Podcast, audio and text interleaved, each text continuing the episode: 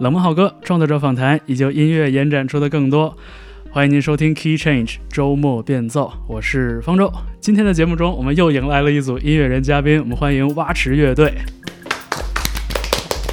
对，今天家里非常的热闹啊！我也把所有这个家里能用的录音机、麦克风、呃话筒线都搬出来了。那个，要不就从我右手边开始，然后咱们先呃各自跟听节目的朋友打一个招呼。对，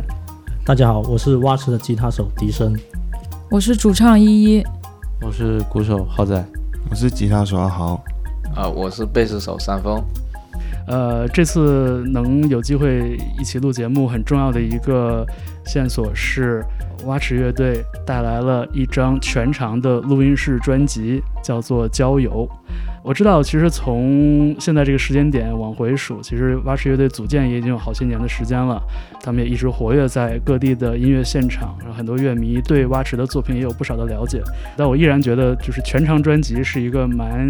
呃，有意义的，有这么一个里程碑色彩的这样的一个一个节点吧。所以今天也是希望能通过这期节目和呃蛙池乐队来聊一聊这张叫做《郊游》的录音室专辑。嗯，希望用这样的一个节目的形式呢，给这个所有喜欢蛙池乐队的朋友，给听蛙池乐队音乐的朋友，呃，留下一些注解。对，有点像是那个书里边来自作者的那个脚注一样。对，呃，我我首先注意到，其实，在二零二二年的十二月份的时候。呃，你们曾经在音乐平台上上线了一个三首歌的一个一个 EP 吧，算是，呃，标记的非常清晰，呃所有的歌曲和专呃 EP 的名字后面都标注了 demo 这样的一个字眼。当时是什么样的一个缘由，然后做了这三首歌的 demo？这三首歌也都出现在这张专辑的正式的版本里。对对，为什么是 demo 呢？就是其实很简单，因为它不是我们认为的呃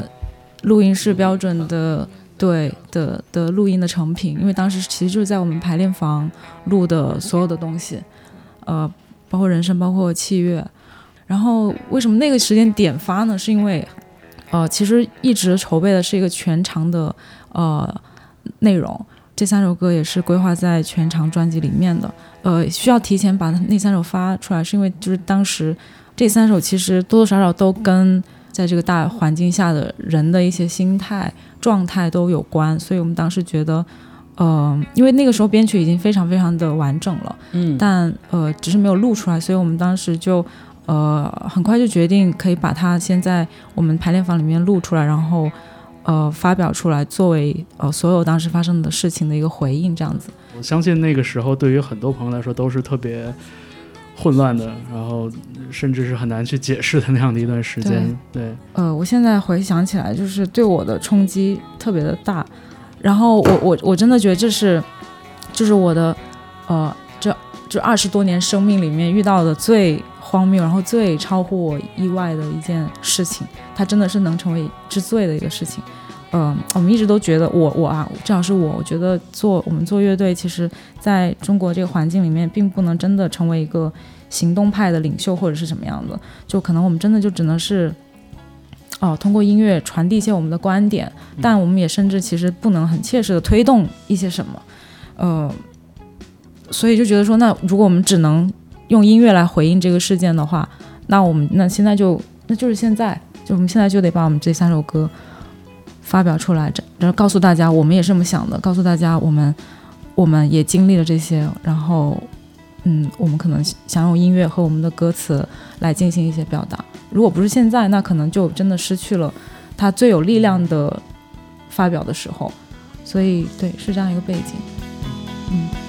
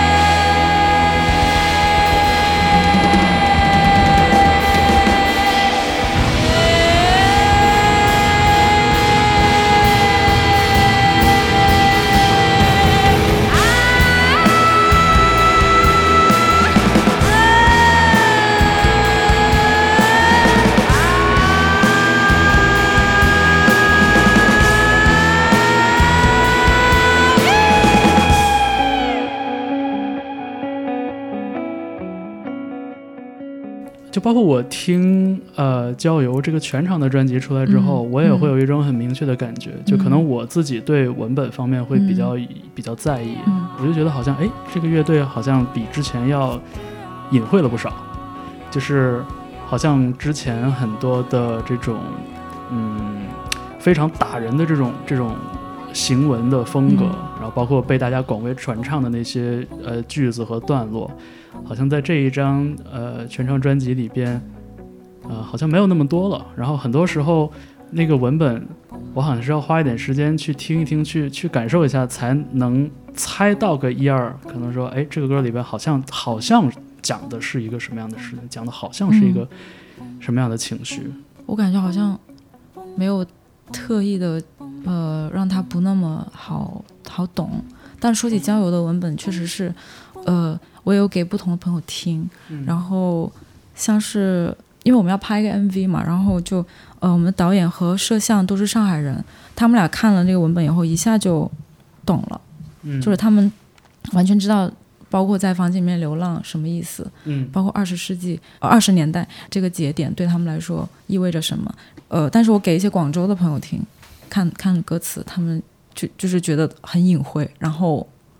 就是为什么感觉是感觉像是一个 party，然后呃，感觉就是是那种很快乐的氛围，但是他们又说不上哪里觉得又好像又不是那么快乐，嗯对，所以我觉得坦白讲，像呃，我我。我我觉得人的记忆确实真的就是呃短的。当你已经不在那个环境里面了，你可能呃就是那种痛就不那么切身了嘛。所以我感觉呃像郊游，我我觉得可能就是呃如果可能再过多几年，大家可能就会觉得这个文本如果是第还几年后第一次听的话，可能也会有相同的感受，就是不太能理解。具体是在讲什么。然后专辑整体的文本的话，呃，我们这个角度其实比较难去，因为我们每我次都会聊，都会聊，创作的时候也都会聊。是因为我，们是创作本身，所以就很难跳出这个观众视角。但我有个明显区别，就我嗯主、主观觉得是字变少了，我觉得挺好。嗯。哦，字变少我是觉得挺好，因为我我就是以前我感觉词有点多了，但我觉得现在嗯。就配合的挺好，跟曲子分量。嗯。分量。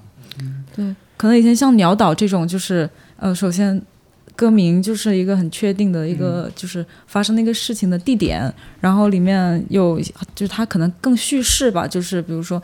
时间、地点、环境，然后发生了什么事情，就是嗯。都交代的很清楚，这样子。是。嗯。呃，我觉得鸟岛是很好的一个一个一个点吧。就是我记得之前我们聊的时候，其实有嗯。聊到过，就关于像孔雀也好、鸟岛也好这种，就是有一个非常嗯。鲜明的这样的一个、呃嗯。故事线，甚至是剧情，甚至是有设定的这样的一种创作。嗯。呃，因为它非常的具象嘛，嗯。呃，非常的具象，所以就是一方面我觉得其实是很呃很消耗人，嗯另外一方面是我觉得这个难度其实非常高，就是你如何在有限的篇幅，然后有限的空间里边，然后把这个故事给它讲好。但是我觉得像那个呃浩仔刚刚讲到的，就是其实歌歌词变少了，其实我我会那么理解，就是其实是把很多的叙事交给了歌词之外的部分。对，其实很多时候我就发现，哎，唱虽然可能这个段落结束了，但是其实七月的部分，它刚好能把这个故事的和那或者说那个叙事给它托起来，我觉得这个也是我听的时候我觉得还很有意思的一个地方。就是这一点来说，我也觉得，嗯，呃，包括现在乐队有两个吉他手，然后我在最近的演出里面也有看到，其实你们吉他部分的编排其实还挺花心思的，包括有很多这种就是你来我往的这种段落啊，嗯你们两个人配合。那像乐队如果有两个吉他之后，大家会觉得就是说编曲的空间更大一些了吗？阿豪觉得怎么样？对，空间肯定是更大的，声音会更丰富嘛。然后声音一丰富，每个人出来的东西就要少，才会嗯显得这个丰富。如果都每个人声音都更多了，其实就是吵了。对，所以会有有意识的减少自己的东西，嗯。留留更有效的。嗯。嗯，阿豪之前你是有学爵士这方面的背景哦对对是吗？大学的时候，哦，对，但你毕业就没碰过了。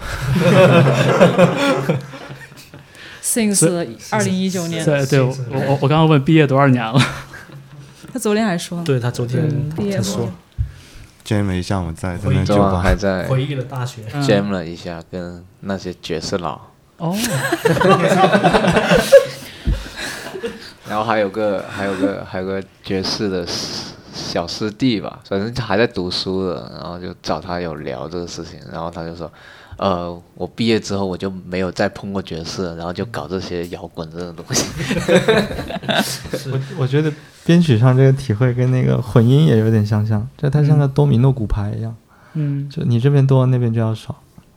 对，然后看什么形式怎么编排，搭起来会协调一些。是因为的确编曲上面就是得做一些让位，就如果人多了之后，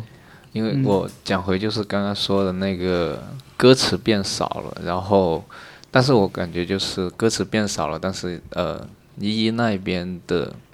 呃人声的各部分就更加呃融入器乐上面的东西，它会加一些其他的呃声部啊各方面的东西，就感觉是他的人声也是器乐里面的一部分。嗯。嗯，就会更加听上去就更加丰满融合这样。对，就除了唱的部分，就多了一些喊叫啊，这种高高呼声喊的东西，为啥高呼？对，这种这种声音，就是听上去像乐器嘛。对，嗯，然后还有还有三丰在后边喊一些我听不懂的东西。呃，听不懂就对了，因为就是要这对了种效果。呃，对，那首歌是我的心，我的心，是对嗯，三丰的声音在这个背景里就是若隐若无的出现，也让我觉得就确实在听感上还还真的是挺新鲜，也挺有冲击力的。嗯，嗯尤其是我听不懂，嗯。就，这个东西，我觉得再加上我的广谱 就是我我我会觉得就是好像这张专辑里边整个人声的编排也要就精细很多，然后我对。我觉得很多时候就是男生的这个声音。其实跟依依的这个这个音色其实还是蛮好的一个搭配，而且有一种有有就是时而是烘托，时而是呼应的那样的一种感觉。嗯。所以就是人生这方面，嗯，大概是嗯怎么来构想的？其实我来我来说一下吧，就是这次这次在人声的编曲上面，就以往和声其实很容易被忽略，就是嗯可能呃词曲词写好了，然后大家器乐的编编曲编出来以后，可能就进棚录了。但是这一次可能也是因为我们这个专辑录进棚录音的规划时间拉得很长，也是因为疫情的原因。嗯原计划其实是呃二二年年底录，就是这是第第一版规划，然后后面又规划到二二年的呃二三年的一月还是几月，然后后面才定的是二三年四月份去录，等于说我们反正就是一个月一个月这样推，就一直在推。。然后其实我们去年就是二二年的年中就已经在比较焦灼的在要定下最终的编曲了，然后就是因为就是无限的往后推，然后每一次就等于我们定了三次编曲，大概这个意思，就是嗯因为要、呃要准备录音嘛，然后那在这几次中都会发现，就是哎这首歌好像人声还可以再加点什么和声之类的，然后也会试，就是会有这就是刷新一下我们那个最最终的编曲，所以呃就基本上把大家人声都用上了，呃而且他们而且他们就是他们人声都挺挺不太一样的，比如说阿豪他就很他的声音会比较低频会比较多，嗯。就是偏低一点，对，蛮性感的。是。蛮性感。是，然后然后笛声的音色就会，笛声音色很有很有意思，我也不知道，我觉得它音色 带就是感觉就带了点挂了点效果器，自我的生理构造不太熟悉。我说不上来的感觉他。就是录音的时候就说我那个喉咙就有一个震动的声音，怪 就他们怎么样也排查不了什么原因，就可能是麦克风线，但是就是有喉咙那个管子那里，它里面是有个螺丝，就有一个杂物或者是有个有个铁铁水管，然后有颗螺丝就很脏在那个地方。对，就一震动就会有东西在滚一样。对，然后呃峰峰哥就是三峰跟笛声的那个声部跟我比较接近，相当于就是说他们两个叠进来以后会多一个呃因为男生低频会多一点嘛，就会多一个稍微低一点的频段，但是音色又不会跟我太强。然后阿豪的话，刚好就是补下面那个音色，低音部的音色和他那个就是超低的频段，超低的频段，然后所以就我就觉得很 非非常的非常的舒服，就加起来很舒服。然后峰哥他，而且峰哥有个特点就是他很有爆发力，就是你让让他喊，安排他去喊，就是峰哥来喊一下，他就是他可能因为。可能因为峰哥以前在剧组，所以他就是深受那种专业演员的熏陶，就是一就是让说来就来，一张口就有，就也不用怎么磨什么，所以当时录音的时候也很顺。还有口音加成啊，对，还有口音加 成，这种嗯一 emo 情感。对，所以就是这次可能就是发掘到了他们的这些特长，然后把合唱就是好好的编了一下，这样层次会更丰富。嗯，而且我确实我人生确实有点薄，因为我。呃，这一波歌有好多呃比较高的音域的的部分，然后我本身又是呃高音女高音，然后又就是音高又比较高，所以其实中间就是中频和下面会比较空，就必须得加点人声。对，那你觉得现在到了一个比较高的音域，你唱的会更舒服，会更放得开一些吗？反而不是，就是 也不是，就 我我嗯，是因为这有一些高的歌，就比如说。呃，我的心，还有那个，呃，郊游和田园这三首，基本上就是奔着呃艺术歌曲或者是带一点原生态的呃唱腔的编曲去的，所以他们就就会就会偏高，就是没办法，就是因为想做这这个歌嘛，就得往上唱。其实唱最舒服的肯定还是情歌，就是就是念着唱嘛，就是很很舒服，比较松弛，对，很松弛，对。我也就是刚刚在录节目之前搂了一眼那个音乐平台的那些评论区什么的，嗯，我觉得可能很多人在听像田园和郊游的时候有那个感知，嗯，对他们意识到了这个歌曲里边好像有一些之前可能蛙池的音乐里边不太有的一些元素，这个是跟你们呃几个人过往的经历有关吗？就是你们是从什么时候开始就是对这种。偏艺术化的或者这种偏民族化的这种这种音乐语言或者这种风格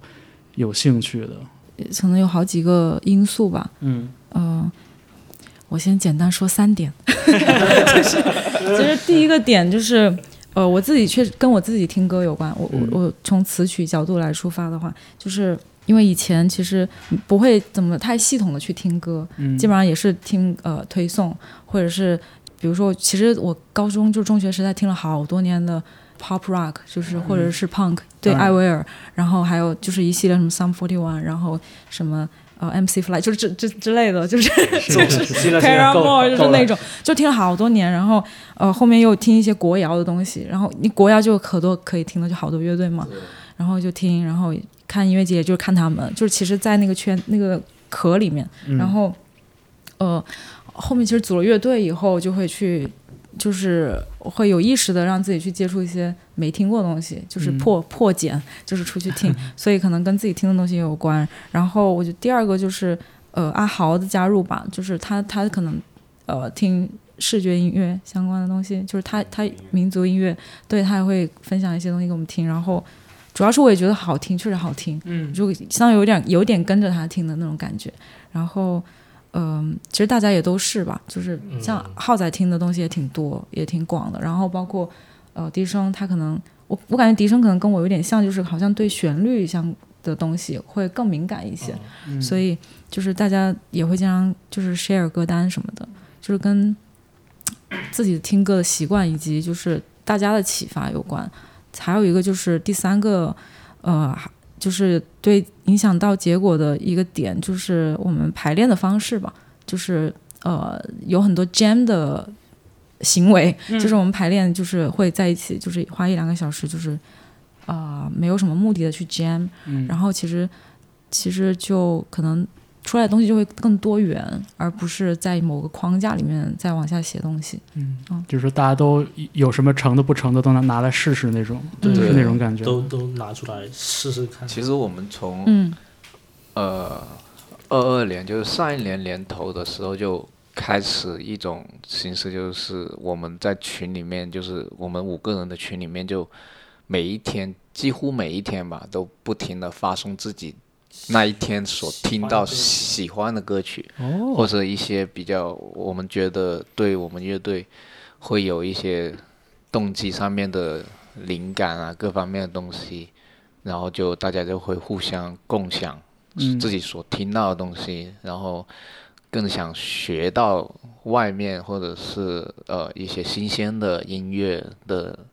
呃那些旋律也好啊什么的动机也好，嗯都会大家去分享。其实我觉得最重要还是分享音乐吧，然后从自己喜欢或者是呃自己感觉更有趣的音乐上面去找灵感啊，各方面的东西。那这个有趣，要是是在哪方面会让你们觉得有趣呢？是说跟以前自己喜欢的或者是做的东西不一样，还是说它有一些特色的这种音乐器，或者是那种音阶或者音乐语言上，嗯，让大家觉得有意思？我觉得，我觉得就是可能第一点跟就方舟老师你说的，就是跟自己听的音乐不一样，就跟往以往听的都不一样，而且跟你演奏创作的用的东西也有点区别。就例如说，你会听到可能听民族音乐比较多，因为可能以前没有怎么听过，嗯然后他用的那些声律或者是人声的用法。然后会感觉特别不一样，就可能想用自己手上的东西去实现出来。就例如说，如果是一他唱歌就比较那种在在山里面山歌那种、那种歌喉，然后或者是乐器上面的音色去选取，就没有说很摇滚乐的一些音色上面，然后去反馈到比较原声的一些利用吧，嗯就各种这种例子都会有。对我举个例子吧，就是呃，我超级记得阿豪之前就是发了一个越南那个歌手相亲，哦，对，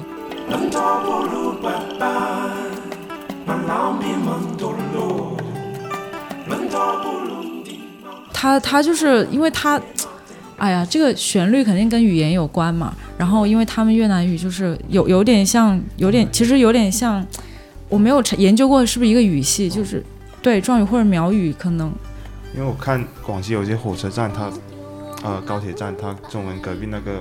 标的好像是那种壮语。壮语的，有点像越南语。说到听这个 Dragon Five，我在车里面听，都都被我老婆说我老。怎么听这种老年人的音乐？就是那种，就有一次我我我开车带我老婆还有她妈妈，就岳母就出去，然后我就放刚好放到这个这个专辑的音乐，然后甚至我岳母都说我老，就就就这种感觉，对，是比较一个趣事。蛮有年代感。但其实我是挺喜欢的，因为他这个专辑的那个吉他手，吉他手我很喜欢，那李文丽，他弹吉他音色还有法裔越南人，那个手法啊、音色的音色的演奏都非常有趣，嗯很贴，非常贴。是我我我先留意到的其实是他的他的旋律和他的唱腔，嗯。呃，肯定是耳目一新嘛，没有听过，就是接触的比较少嘛，然后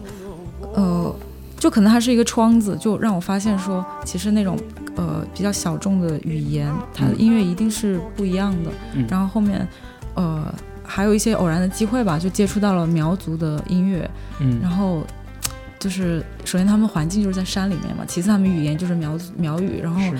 呃，而且苗苗族的歌曲和侗族啊和瑶族风格还很不一样，就是他们的音乐会更加悠长，旋律就是很多是在那种就是半音半音的往上走或往下走的那种，嗯。就是哇，反正我觉得巨好听，就是而且他们就是其实很吃天赋，我感觉，因为就没有受过什么音乐教育嘛，他们其实基基本上就是口口相传的呃这些段落，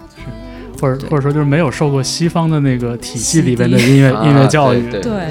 哎呦，就觉得太好，就是很很新，就是你说你现在的人有意识的去创作这种东西，肯定是就是没有办法获得这个结果的。他们就是就是这样的音乐，觉得很好听。对。比较与生俱来吧。嗯，对，然后就是某一段时间，可能大家那段时间，我也不知道为什么那段时间大家好像特别多时间听歌，可能是因为演出也比较少。那啊个时候，对。二二二年没没有什么演出，没演出，就就一整年好像就演了五场而已。对，去年真的没什么演出，就要么就被取消，要么就推迟。然后就空出好多时间出来，然后大家工作也不忙嘛，那时候大家都是家里面办公，居家办公啊，然后有时间就在家听歌啊、看书、看电影啊，这各种、嗯各种沉淀嘛。对，嗯，呃，我也很相信这一点，就是其实很多时候那个就有地方特色的音乐的那个嗯。语言的构建，其实跟那个语言本身有很大的关系。嗯。对，就比如我能想到我身边朋友可能讲普通话的时候嗯。嗓音洪亮，嗯。但是他最近在他最近在学讲粤语，嗯。然后整个人的气质就变了，变得非常的温柔。对，就诸如此类的这种这种变化，我我我认为它确实跟那个语言，就是这个 linguistic，跟就这个角度是是有有关系的。对，对，对，我这个话题我估计一会儿可能咱还能绕回来。嗯就是我我我我想分享一个我自己的感受，就是就是我以前看挖池的现场的时候，我会非常享受看浩仔打鼓，嗯因为他你知道就是身形又很长，然后打鼓的时候那个力道也很足，所以嗯就是声音上有这个非常呃果断的那种细节，然后同时就是又很具有观赏性。对，你知道，你是说他以前长头发的时候？这对发发型也很好看那个时候。然后我就在最近这两次看你们演出的时候，我就发现，哎，可能新专辑的很多歌曲并没有以前那种就是大词大词大词那种嗯特别大开大合的那样的那个节奏部分，可能很多时候可能是在军鼓和铜鼓上有很多小的这种细节的这种这种表现，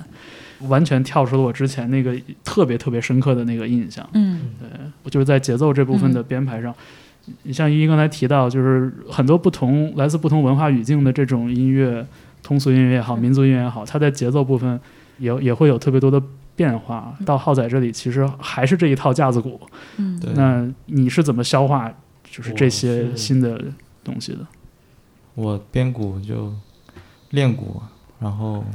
乐感睡觉想啊，睡觉想，对啊，很时候想，靠做梦是吧？有很多时候是那个睡觉听一遍，然后你睡觉的时候，你就可以在脑子里过那首歌，然后你就会自己在念，在在脑子里念，然后就会把它记下来，排练的时候试一下。然后还有就是排练的时候，有时候写了个动机嘛，然后写了可能百分之四十吧，然后就会大家会一直走一下 jam 一下什么的。然后就听到哪个乐句乐段，你就可以找它贴贴，就是贴一下吉他呀，对，这样然后贴一下人声啊，它的一些切点或者是别的，就可以去贴它。然后还有一个想法就是买了好多乐器，就大的小的都有吧，就镲片呢，就鼓啊，对军鼓啊、镲片呢，买了一些好的嘛，就可以多点尝试不一样的声音。就终归还是得用钱堆这种东西。充值玩家，对对对，还得充好多，就是鼓棒什么就有好多种啊。嗯，对啊，光鼓棒就有好多，然后你上市上那个 B 站看好多那种乐器的那种展示视频啊什么的去看。小打那种对啊，小小打打也一堆对，他还有一个那个拿了，他有一次的排练，然后拿了一个那个扫把扫把的那些，刷锅的，刷锅刷锅的那种。那种。东西就那种它是用和它是用那个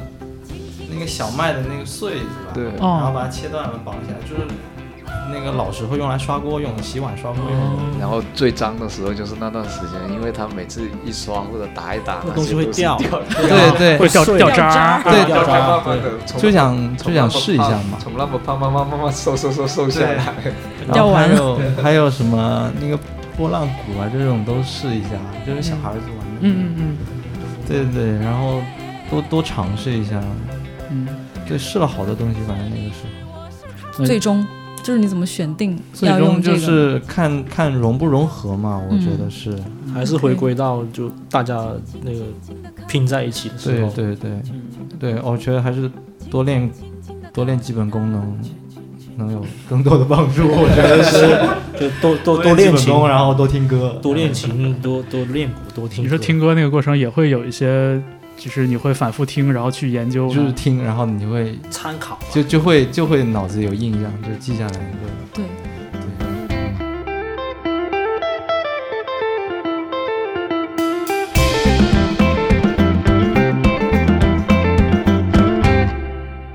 正好说到这儿，就是专辑里还有一首这个很有意思的一个演奏曲，嗯然后在演出的时候，经常是以一个有点像渐长曲或者像一个、嗯呃，对，就像一个像一个过场一样的那样的一个呈现。然后我觉得那个曲子也挺好玩的，因为嗯感觉主要是通过吉他去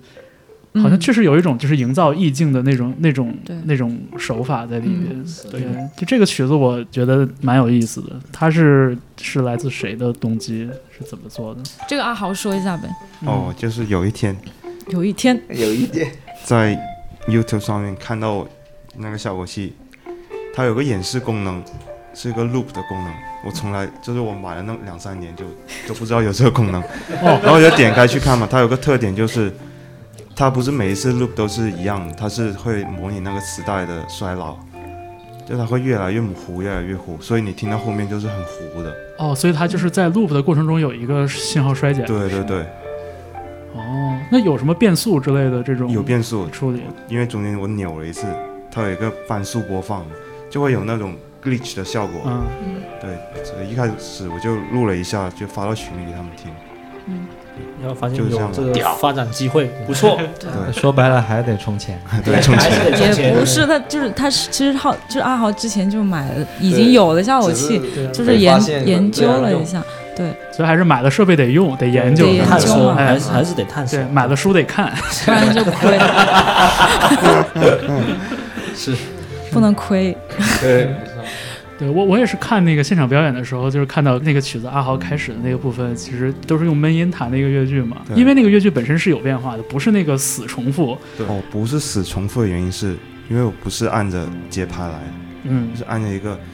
可能呼吸个两三次这样，嗯不按 BPM 来的。嗯，嗯，但它是还是有重复的。是是，对。但是像你刚才说的这个不按 BPM，按照呼吸来，这个事情就也很中式哎，就是。啊，对对就很像那种就是山道法自然。对田园画那种水墨画那个感觉，嗯，对，嗯，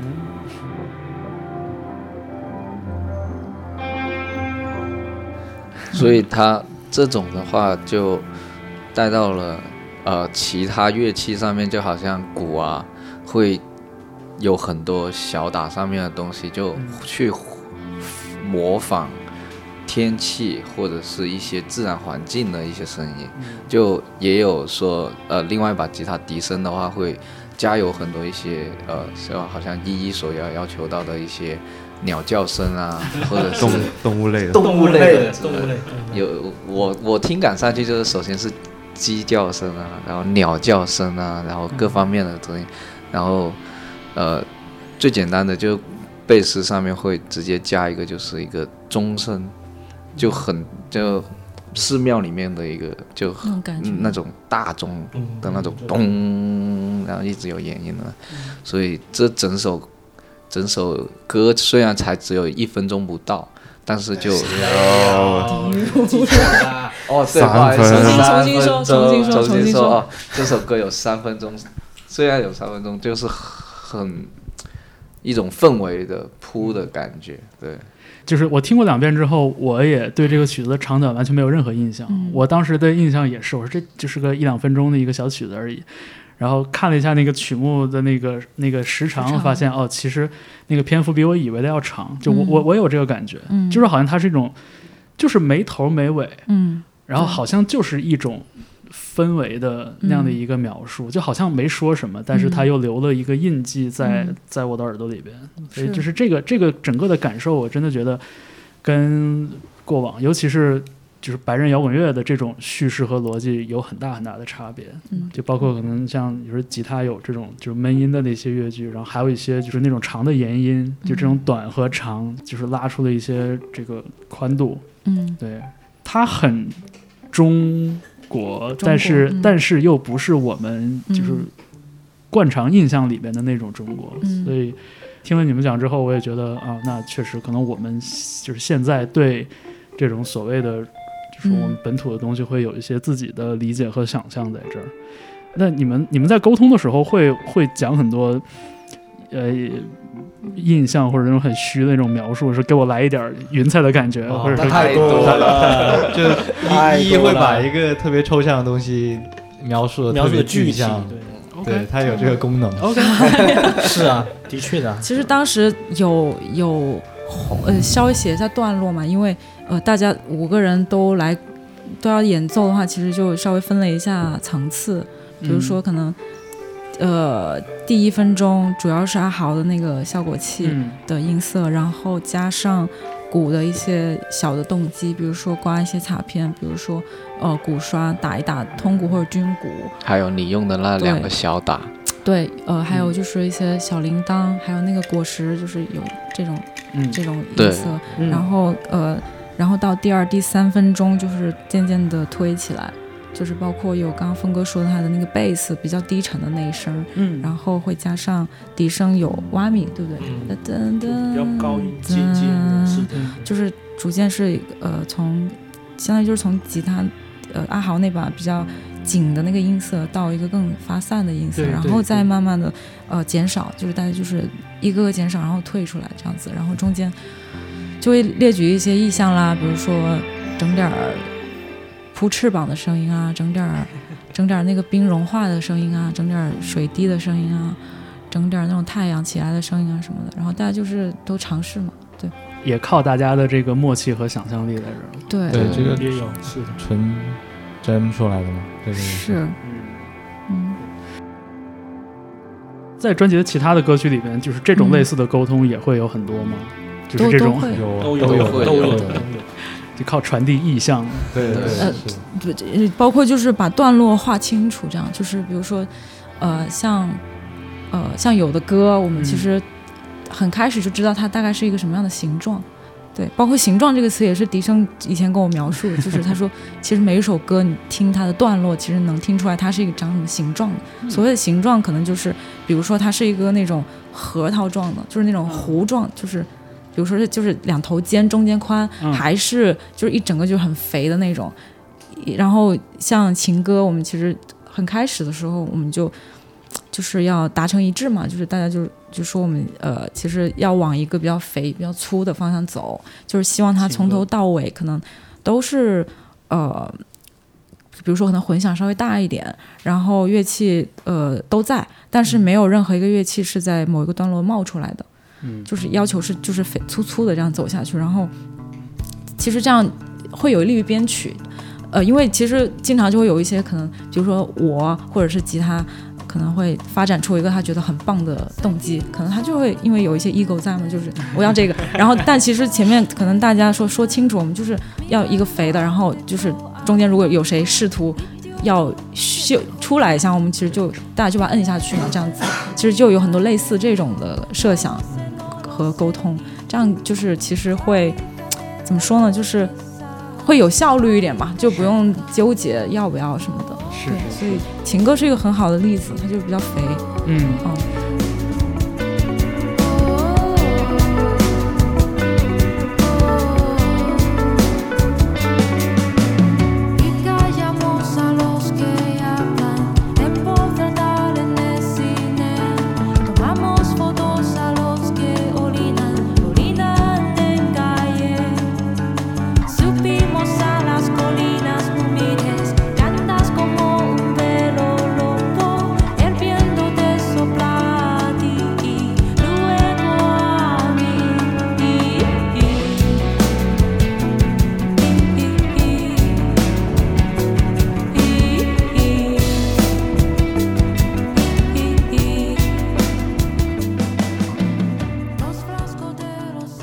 情歌的那个那首就在听感上的冲击力也非常的明确。嗯，对，而且这种就是很强的这种听感，一直持续到最后一秒，啊最后一秒人声落下的那那那个时候。是，对，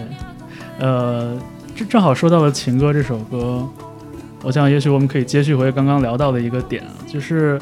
呃，你们之前也写过就是粤语粤粤语创作，是，对，大部分歌是用普通话来唱的，嗯。但是像《情歌》这首歌不是用普通话或者用粤语，就是我想知道，像语言这个东西，嗯。对于你们的创作来说，它会带来怎样的不同？我想想啊，其实也会老开玩笑，就是说，哎，下一首写个英文歌什么的。嗯然后其实一直脑子里面也会想，就是是不是可以尝试，呃，用别的语言写下歌，就是是有这个创尝试意图在的。嗯然后呢，呃，这首歌用西语其实是还是因为，呃，觉得说对比起用英文或者是用粤语来说，它更能营造一种陌那种陌生感，就是其实特别想抓初中的时候，呃，听艾薇儿。啊、听听就是听白人 摇滚乐的那一种，就是呃，你会特别的专注于它的旋律，专注于它的编曲，嗯，对，因为那个词可能就是不不明就里之类的嘛，嗯。然后它毕竟是另外一门语言，呃，所以其实想营造这种那种回忆、那种体听呃聆听的体验这样子，所以就是用西语嘛，嗯，可能在对于中国的听众来说，就是还是比较陌生，所以呃。提到听众的话，就是这首歌它呃肯定也不是写给西西语母语的人听的，它就是给呃中国听众听的这样子。嗯呃，这样才有陌生感。然后其实还有一个原因，是因为这这首歌词它就是太太直白了，就是嗯里面的词就是非常的日常化，嗯然后呃，感觉就是如果如果用一个呃用中文来唱的话，可能呃一是没有陌生感，二是呃可能会太感性。嗯对，就是对我来说会有一点，就是感觉有点唱不唱不出口的感觉。是呃，尤其是这首歌，就是如果大家比对着呃歌词注解来看的话，嗯。也会留意到，其实是一个非常日常的、很很很写实的这样的一个笔触。对，对，确实可能跟蛙池的很多作品嗯。的歌词的这个这个文笔是不太一样的。嗯。对，对这种陌生感，我觉得我我觉得你说那点很有意思，就是他也不是给这个嗯。西语的为母语的这些、嗯。这些人去听的。嗯。对，所以就是这种。有有点像是故意设置了一个转译的屏障在这里，就是对对把也是有点像是把这个原本很直白的一个故事给它稍微编织的隐秘一点，嗯那样的一种感觉。是的，，对，然后这也要 credit 一下那个上海秋天主唱王毅，对我刚写出来就交给他帮我看了一下。呃，首先他是，首先是中文，我先写的中文歌词，然后用那个 Google Translate 翻过了一道，过了一道，然后然后我自己又简单的 check 了一下，就是比如说一些感觉呃跟曲不太贴的词换了同义词这样，然后再请王毅帮我听了一下词曲的咬合什么的，嗯，当下就说你这太不咬合了，就说他说西语，比如说那个呃有一句词叫 lu luego a mi，嗯。就是 luego，你就是其实我这个重音肯定是 a mi 嘛，luego a mí，然后而且 luego 和 a 它是两个不同的词，就 luego a a 是一个呃介词之类的，然后西班牙人他就肯定是 luego a mí，但是我是把它唱成 luego 啊，就是 o 啊，然后这可能就是就是其实是完全出于我自己的想象，就是嗯嗯。嗯，呃，就是我我没有想过，就是在曲子里面这个词要怎么发音，嗯。要怎么去呃分分呃叫什么，就是 punctuation，嗯。就是断句，我没嗯没有想过。对，然后嗯。他就是他就说你这个咱们不会这么，可能就是 luego a mi 应该是这样，然后他就说不会 o o a mi，然后我就说呃。哎，那就是先这样吧，反正也不是写给你们听的。对，但是我我当时有要求他帮我呃列出来所有他觉得不应该是那样 punctuate 的、嗯的点，然后就是有一些能改我改了，然后有一些觉得嗯、没必要让位的，就是没有、嗯。没有去改，这样。是。还是有研究过的。所以这个陌生感是双向的，就不只是说这个歌最终的版本嗯和听者之间的那个陌生感，也包括就是你们在写这首歌的时候那种陌生感。嗯对，对所以就是保持在一个很独特的一个一个距离嗯，之中吧。是嗯呃，我我还有一些问题关于这个专辑的曲目的，我想特别 call out 一下我非常喜欢的《朝花》这首歌，第一首歌也是这张专辑的、呃，对，也是这张专辑开篇曲。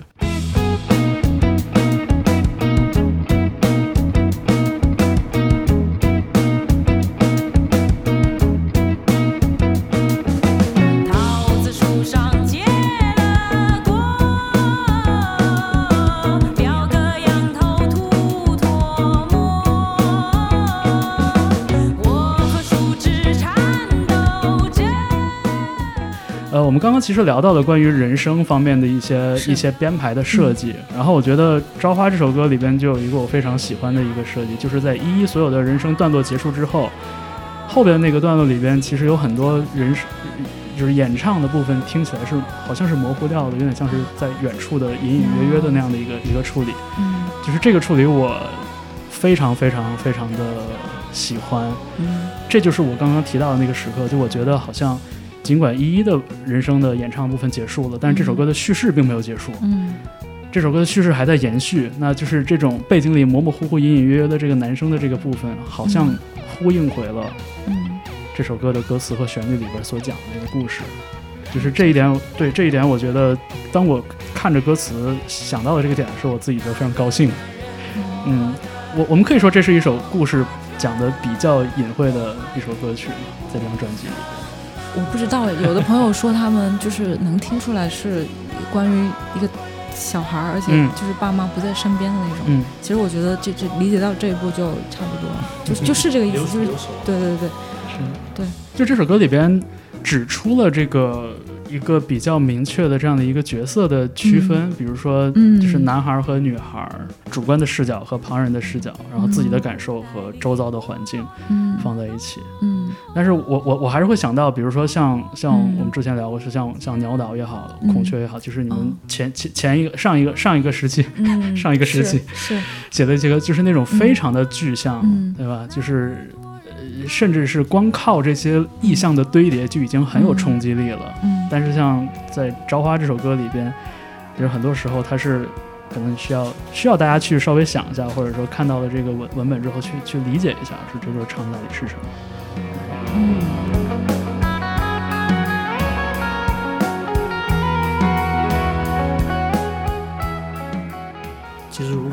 说《朝花》的话，其实这首歌在嗯创作的阶段来说，嗯是像有点像是一个转折吧，里程碑。就它是把以前的歌曲那种风格完全区分开了，就从这首歌开始。就如果是我个人感受的话，也没有完全区分，是有意识，就有意识去弄的，就还还是会有一些区别。嗯然后也在这首歌里面，就大家就所有成员开始尝试，就带领给一一带领到去唱歌，就把自己的人声加进去。因为在以往的歌曲里面，旧歌曲都没有男生去唱歌的部分，就会尝试去把所有人的声部都利用起来，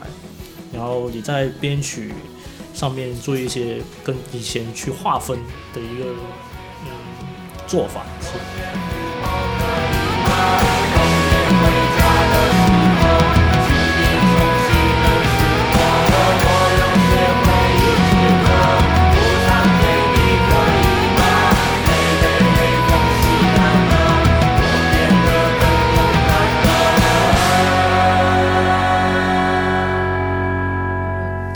是我们第一，应该是第一首在 Jam 的素材里面拿动机出来写的一首歌。对，然后这里其实，嗯，怎么说呢？因为 Jam 的话，它有一个好处就是你需要非常及时的根据其他人出来的东西做一些你的你的演奏和嗯调整，比如说。听着吉他的和声嘛，就不管他们俩两个吉他是谁听的谁，反正就他们可能就是有一些行进，然后你自己会做一些调整。有的时候也会，我自己的话可能对自己也有一些那种要求吧，所谓的，就比如说，呃，我因为为了让自己在这半个小时或者是十几分钟的即兴里面不那么无聊，嗯。我肯定不能一直重复我自己的段落，然后我就会找 啊，能不能再往高高的音找一点音，或者嗯。往下面找一点音，嗯。然后包括我自己会用一个人声效果器，呃，一起就是排练嘛，可能嗯我就哎这里要不换一个音色，或者叠一个那种有和声的音色什么的，然后就会有很多那种喊叫的动机在里面，因为就是。要要找一些新的刺激嘛，然后嗯朝花的那种，可能听起来有一些就是还挺高亢的那些个动机，其实就是 jam 的时候整出来的。就是平常要我说，如果以前，比如说在呃，就是出租屋里面，就是不太能够喊得出来，就是你让我自己在家写，我是不可能会写出这种动机的，就是因为在排练室那个环境，其实就是相对来说没有那么多的束缚嘛，嗯嗯，然后可以往就是就是很自由，你可以呃唱很大声，也可以唱很低，只要是能跟他们贴上就可以。所以对，所以朝花就是我我觉得就是这种风格上的改变，跟真的是跟排练和一起创作方式有很大的呃关系的。嗯嗯，就就是非常有道理，非常说得通。是，对，就包括那种把自己的声音完全释放出来的那种、嗯，那种感觉。那个在家里确实，那家里在家里你音乐音量开大一点都不都不方便，对很多时候。对，以前我我写河流那个 demo，其实就是听手以前的手机录音，基本上就是就是可能就是哼嘛哒哒哒哒，然后副歌就是哒哒哒，就是这种的，就是也听不出自己是什么音色，可能就是写完了以后排练，然后在后面不不断的排练的过程中才会定下来要那么唱。嗯，但是像即兴的话，你就是当时想那么唱就那么唱，然后其实成型的会比较是快。嗯，是。那个男人做的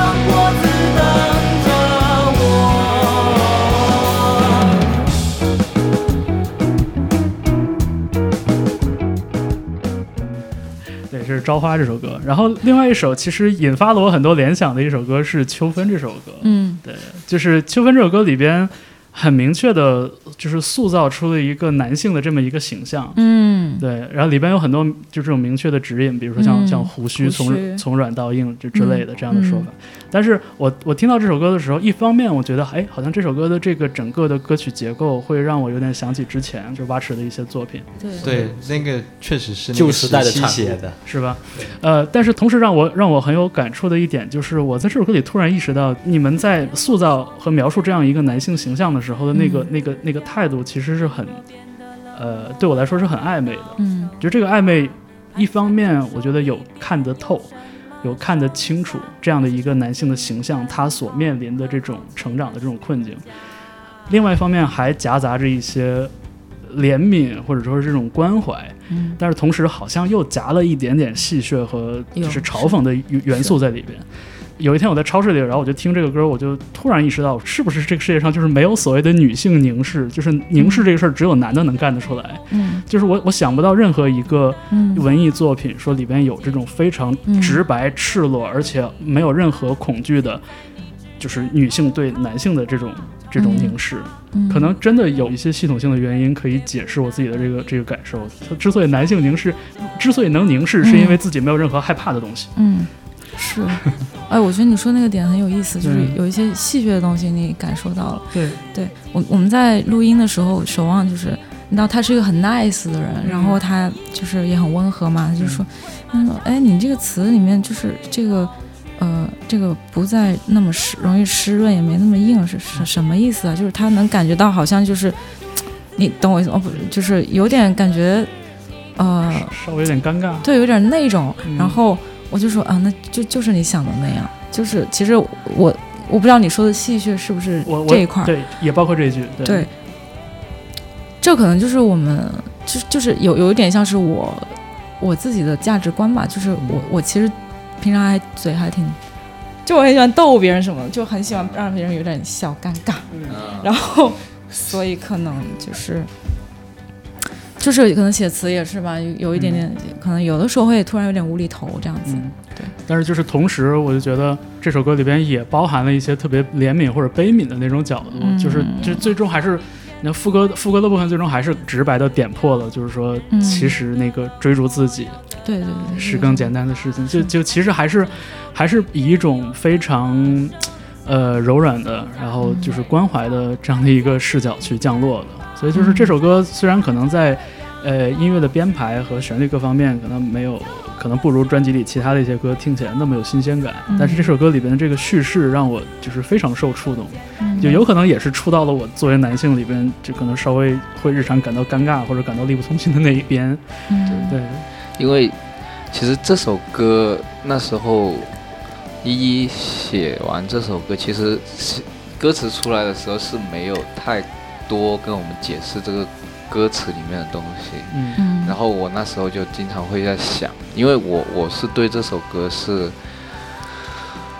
嗯，怎么说呢，就一感觉吧，就很有触感，因为我首先他没解释这首歌词是到底是讲了一个很细节的什么东西，然后我我就会在想，哎，你是依依是个女性，然后写出这首歌，那到底这个歌有没有分性别的关系呢？就是嗯有没有是写给男的，还是写给女的，还是说这首歌其实是男女都会有这个感觉？嗯但是我是觉得，就以我个人来讲的话，过了三十的，其实听了这个歌，其实我是有那个感觉。中年危机，对，就感觉就是，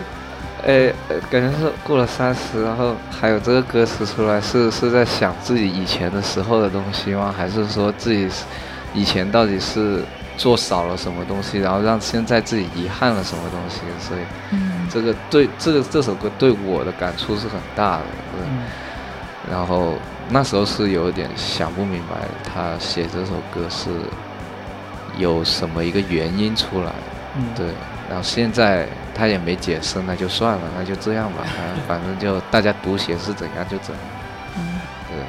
我我就说嘛，就是那种力不从心的感觉，我其实挺，我也很能感同身受。对，就是很多是，就是一一种就是一种感觉，就是你知道那样东西，但你又做不了什么东西嗯，的那嗯个感觉，就、嗯。就是命中注定会衰老，对那种感觉。嗯。对，呃，就是总之这首歌就是挺让人百感交集的吧。呃，一方面有被关怀到，另外一方面有被刺到，对对，然后然后两两种感觉其实都很好。说实话，他跟我感受到的那种现实中的挫败感其实是没有没有直接的这种对关系的。就感觉是你一方面是在安慰我，另外一方面是在是在讽刺我、笑我捎捎带手笑话你一下，对对 对。双刃剑。峰哥分享一下哭了几次？不敢分享，峰哥是不是有种被 PUA 的感觉？PUA，我是被 PUA 好吗？对啊，是啊，被 PUA 的感觉。对啊对啊，就每次坐车听说就啊操，就不敢自己一个人坐车听这种东西。伤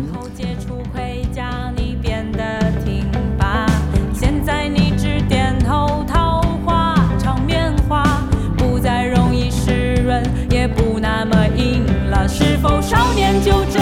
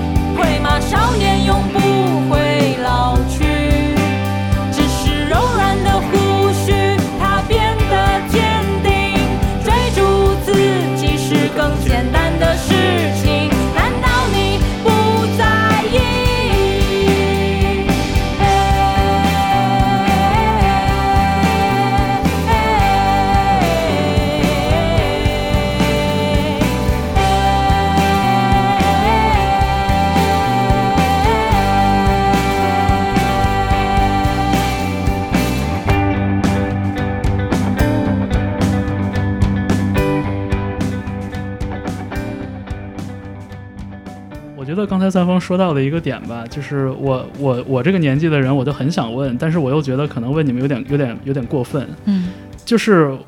这种音乐里边，就或者在创作里边，就是有更多的这种委婉的，甚至是隐晦的东西出来，是不是也跟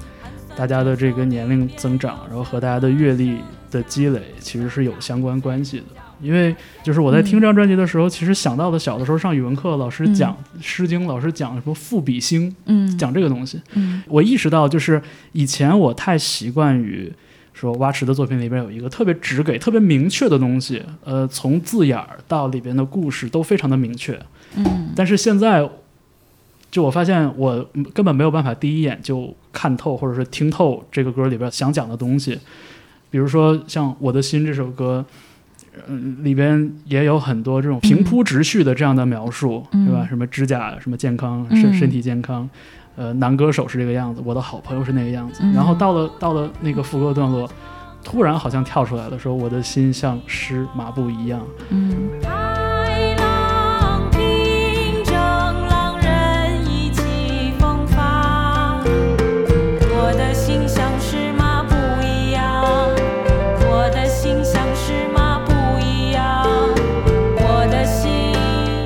就很像是以前所讲，就是赋比兴嘛，就是嗯先言他物，哎然后再引出自己真正想、想咏唱的东西。嗯对，就是用一种婉转的方式来表达自己的这个思想 思想感情。Sorry，我我我我我思想感情做阅读理解，不好意思，我我我我阅读理解超强的。语语文满分。对对。Sorry，Sorry，我我这但是这这我我真的很喜欢做阅读理解，就是就是我很喜欢揣摩这些事情，所以我就说嘛，我觉得这个问题可能抛给你们可能稍微有点过分，但是就是我确实会好奇，就是说像你们在呃这个乐队组建起来也好几年的时间，呃，其实也经历了非常多了，你们有很多被大家传唱的作品，你们也能清晰的看到台下的观众是多么的狂热，嗯。你们有这个能力去在现场和作品创作里边去点燃这些听者，但是即便是这样，就是你们在新的音乐里面还是做出了一些新的选择，可能明摆着这些东西不会像之前的作品那样去很直接的把听的人或者把观众勾住，嗯。但你们还是做了这样的选择。啊，首先我觉得他这个好像不是一个选择，就是他并不是说我有三个 option，就是一我要不要延续二零二一年的蛙池，二我要跟二零二一年的蛙池分道扬镳，三我要做一个 fusion 什么的，好像没有这种选择在，因为我们才华也没有那么多嘛，就是就并不是说能想做哪种就做哪种，它就是。啊、可能真的就如前面重复了蛮多的，就是跟嗯现在写之前写歌编曲的过程嗯。和呃排练的方式是有很大的关系的。嗯。就变成了这个样了，就是音乐就这样，然后就变成了这个这样，然后呃，然后其实有我们不是已经交友发了 demo 嘛，然后就、豆瓣上我也去看评论嘛，就有人说要转型啊什么的，我就觉得说这真的就是其实转型这种叙述也是在讲说我这是一个哦选择嘛，感觉其实也没有刻意要转型，就它就是很自然的发生了，然后呃文本创作方式跟年龄有没有关呢？我感觉。感觉还好，真的还好像是，我也不知道，我也不，你们觉得跟我年龄有关吗？我有什么成长和变化？多少有一点，多多少。就好像嗯。呃，就好像我们嗯。有录音的时候，我们有把旧歌也重新录一遍嘛，就是因为嗯是网易云之前发的都是 demo 的版本，然后我们还是想保留一个呃真正在录音棚里面的一个录音版，音质更好一点。嗯。然后从这个方面来讲的话，呃，我听回我们录好的那些嗯旧歌，然后我能发现到一点是，呃，很明显的一个是依依的声线啊，跟哦。各方面的感情方面，嗯。他那个就那个声音就像是长大了的感觉。嗯。就是哪一首歌来着？我我上次说的夜长梦多《夜长梦多》，嗯。因为以前的 demo 版的《夜长梦多》会，你能细听能听出，就是一一的声音各方面的东西会带有一种呃年轻嗯。跟稚嫩。稚嫩的那种声线，但是呃，我们回到现在录了嗯。旧歌《夜长梦多》的话，我很明显能听得到他是的那种声线是变成熟了。嗯。就以没有以前那种嗯。稚嫩感了，就听上去带有一些沧桑，沧桑的感觉，就就不是就就不是老的感觉，就不是老的感觉，只是说可能，经历了更多，然后呃，可能就唱的不是说是呃我刚出来工作，然后在职场上面遇到的新鲜的东西的那个感觉，而是已经在社会上滚打了。呃，五六年啊，或者什么的，然后给到他的一个那种感觉是怎么样？就是已经习惯了这个社会是这样，然后也被 鞭打的被像这个这个这个样子，也不知道是烂了还是说 对。能不能还是说更强壮？对对，啊还是说还是更强壮？更强壮了，更更难更能被锤炼，嗯扛打了什么的，嗯。所以就也有一点点年龄上的关系吧。我觉得是就就如果个人来说的话，应该就是阅历跟心态吧。因为对我来说，哎你你认识我最久，你就说你觉得我有，就是我这个人有什么变化没有？嗯，其实你就你你我刚认识你的时候，其实你挺外向的，哦，是对，就然后后面就可能接触的人更多，然后因为你内心也比较尖锐嘛，烂了烂了，对也没烂，就就更在乎自己呗，哦，然后也也会更精准的去嗯，对待每一个人的某一些事，就没有必要的社交或者是没有必要的输嗯出就免了，可能就更精准一点吧现在更在乎别人的感受了，也然后就不太敢说太多。了。就是更更有效率了，然后也没有以前说就啊那么外向，啊没有那么外向，还有嗯无效的输出，就有一些没必要的情感是不需要说出来的，嗯，就更把心思放在自己身上多了一点。嗯 OK，但是我觉得是好的，因为是，这样的话啊，队友嘛，你你跟我们说的最多，嗯类似这种，因为我认识你的确是最久了，嗯。嗯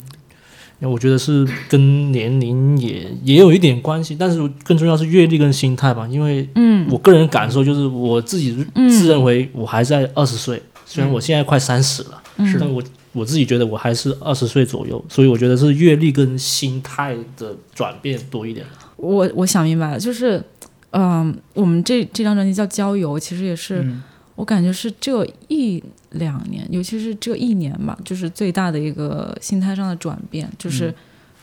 怎么说，就是那种对自己任性的呃需求会更高一点。其实我底子是一个比较那种爆发型的，就我可能会定一个比较高的呃目标，呃，然后我要去就是 reach 它那种，嗯然后就不是长久之计嘛，就是它会很容易消耗，让你自己或者是突然的挫败感会更强。嗯。然后呃，尤其是这一两年那种就是社会环境啊，就是给我带来的感觉，尤其尤其是做乐队嘛，其实这种冲击会很大，无论是嗯、你的一些审查呀，然后演出的报批啊，就是这这种阻碍，其实你都会，如果你还是那种爆发型的心态，就是那种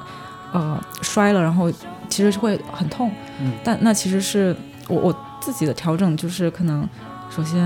呃要做一些比较悲观的打算，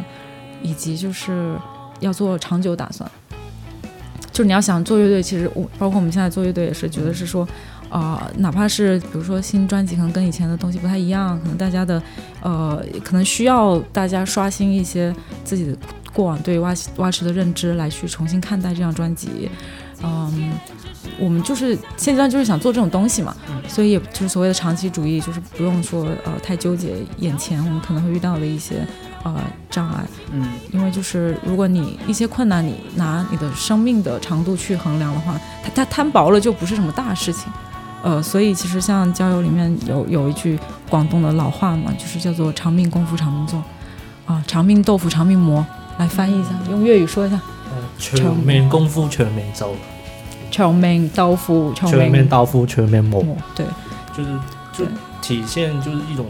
就是他不怕事情麻烦，就你可以慢慢做，但不要不做，嗯。就你得对对对。坚持。对，就告诉你，就你别怕，没事，慢慢来，就不会说你必须短时间内嗯。搞一个大成就，嗯，就你慢慢做，对。肯定会成功的。这种坚定意志嘛，对。我我觉得这这句老话给我很很大的呃一个指引吧，嗯。就是慢慢搞，然后也呃放松心态，啊、你就是放松心态，然后你就是呃不要不要让自己消沉或者是内耗太久，嗯。及时的调整，然后就是慢慢来，这样就是对跟他熬嘛，对，因为我爸妈其实也经常会说这这句话的，就是长辈们都比较常说。嗯嗯。就就在广东人机里面，其实这句话首先就是安慰，也有一种自我祝福，就祝祝自己长命百 岁嘛。对，突然都都功会有这利了起来。种是的，对都都会有人广广东人。我觉得就是这种就是打持久战的这种心态，就是我我我特别特别能感同身受。有的时候跟拼个头破血流相比，可能就是活下来，在某些时候更重要，因为因为活下来才能有以后的斗争。是的，是的，感觉，看很多影视作品或者是动漫，其实最常见就是“我活下来真好”，对。都会有这句话。对，是，而且像可能我身边有很多朋友，就是到了三十岁之后，就是真的真的会对郊游啊，或者对这种自然的，嗯，呃，就是所谓道法自然也好，还是说像这种天地人和动物之类，嗯。对对这些东西，花花草草这东西有的特别特别多的这种这种情感寄托在里边。嗯所以就是我觉得从很多个层面上来说，我觉得依依刚才提到那个点是很对的。其实好多时候做音乐也好，搞创作也好，其实是没有那个 options 可言的。嗯对，基本上就是自己活成什么样，自己的东西就是什么样。嗯，很多时候是这样的状态。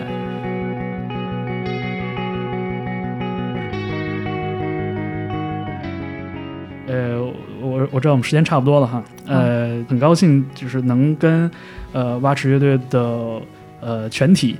大家一起来聊一聊这张专辑《郊游》背后的一些这个呃一些背景吧。嗯，就像我刚才在节目开始的时候说的，我希望这样的一期节目能成为大家在听蛙池乐队的创作的时候呢，就是能把它当成一种注脚。嗯对，也希望大家能透过这样的节目，然后透过这样的一张专辑，呃，能够更清晰的或者更呃贴近内心的去感受一下，就是蛙池乐队作为创作者，嗯他们在自己的作品中所注入的这种经历和诚意。我觉得这一点呢，从我就是做播客来说，我觉得也很重要。嗯然后，呃，也欢迎大家在这个音乐平台上，呃，多听、多分享、多留言，对。然后在这个本期节目的评论区，大家也可以留下一些呃想问的问题或者想想发表的东西，呃，然后也会我也会尽量把它传递给乐队这一边。嗯，今天非常谢谢，呃，蛙池乐队的全体成员做客周末演奏。嗯，谢谢方老师，谢谢方舟老师，谢谢。